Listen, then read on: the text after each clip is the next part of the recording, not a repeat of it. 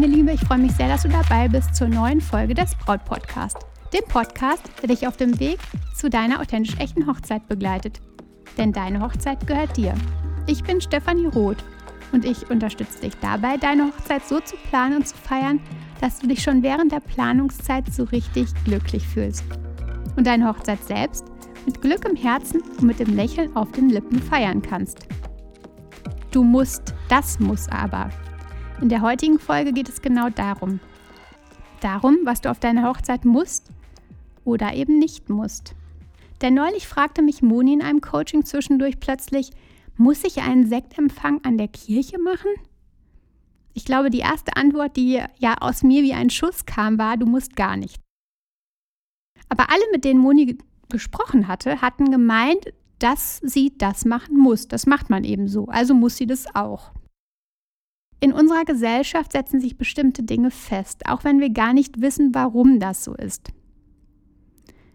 Noch grüne Tomaten zum Beispiel packt man zum Nachreifen in Zeitungspapier. Aber warum ist das denn eigentlich so? Na, das muss so, das macht man halt so. Eine Hochzeit muss man feiern. Aber warum denn eigentlich? Das muss so, das macht doch jeder, das macht man eben so. Ein Reifrock unter das Brautkleid. Die Verkäuferin sagt, man macht das eben so, das muss so. Ich selbst recherchiere alles, weil ich wissen will, warum ich was tue. Ob es nicht Alternativen gibt oder ja, ob es irgendwelche Vorteile oder Nachteile in dieser ganzen Aktion gibt. Ein Sektempfang nach der Trauung. Warum denn eigentlich? Gibt es da Vorteile? Gibt es da Nachteile? Schau einfach mal selbst. Und dann kannst du abwägen, was für dich und deinen Liebsten am besten passt. Bei Muni zum Beispiel fanden wir heraus, dass einige ältere Gäste in ihrer Hochzeitsgesellschaft ja nicht mehr so gut stehen können und an der Kirche gibt es einfach keine Sitzmöglichkeiten. Außerdem keine Toilette. Auch die wäre vielleicht für die ältere Gesellschaft, aber vielleicht auch für das ein oder andere Kind oder wie auch immer auf jeden Fall wichtig. Gibt's nicht.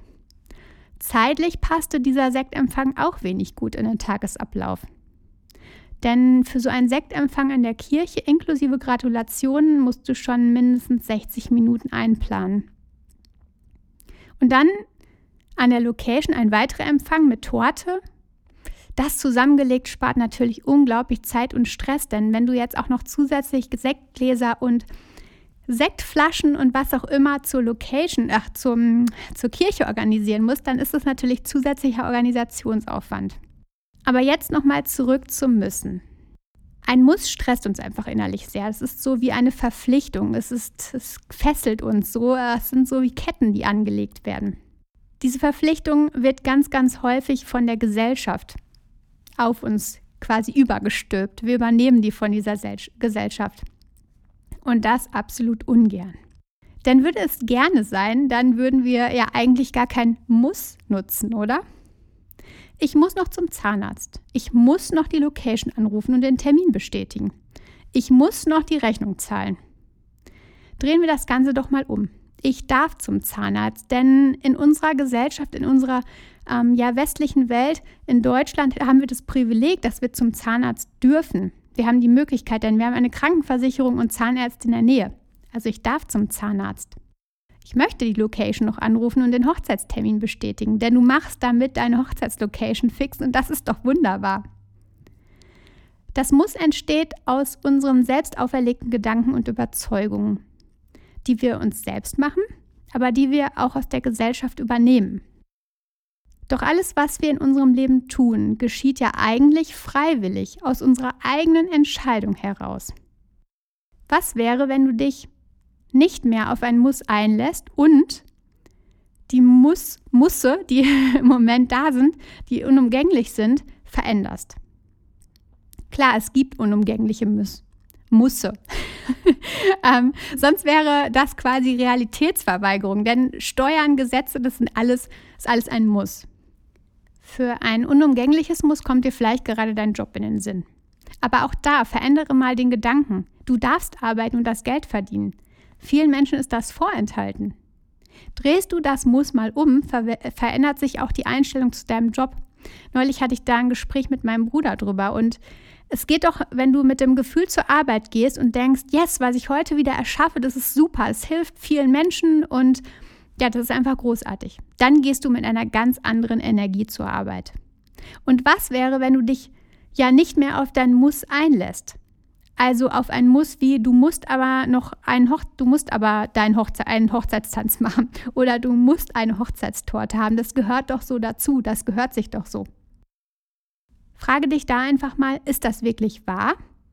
Muss man einen Hochzeitstanz machen? Gehört sich das so? Ist das wirklich wahr? Nein. Es sei denn, es finden sich für dich mehr Gründe dafür als dagegen.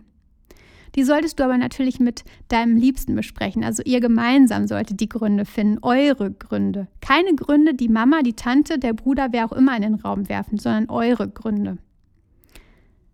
Also lass uns da nochmal zusammenfassen. Schau dir einfach mal die unumgänglichen Dinge an. Wie lassen sich die umwandeln? Also wie lässt sich das Muss umwandeln, dass sich besser anfühlt? Wie zum Beispiel bei dem Job. Unumgängliche Dinge sind aber natürlich nicht das Zerschneiden eines Baumstammes an deiner Hochzeit, sondern nur wirkliche unumgängliche Dinge. Also wie die Steuern, wie der Job vielleicht, ähm, obwohl der natürlich auch nicht unbedingt ein Muss ist, ähm, weil du auch da Möglichkeiten hast, aber du weißt, was ich meine. Gerade aktuell ist es vielleicht auf jeden Fall ein Muss für dich. Lass dich nicht mehr ohne weiteres auf ein Muss ein, was die Gesellschaft dir auferlegt hat sondern frage dich an der Stelle immer, warum ist das so? Und ist es wirklich wahr? Findet eure Gründe für etwas oder gegen etwas.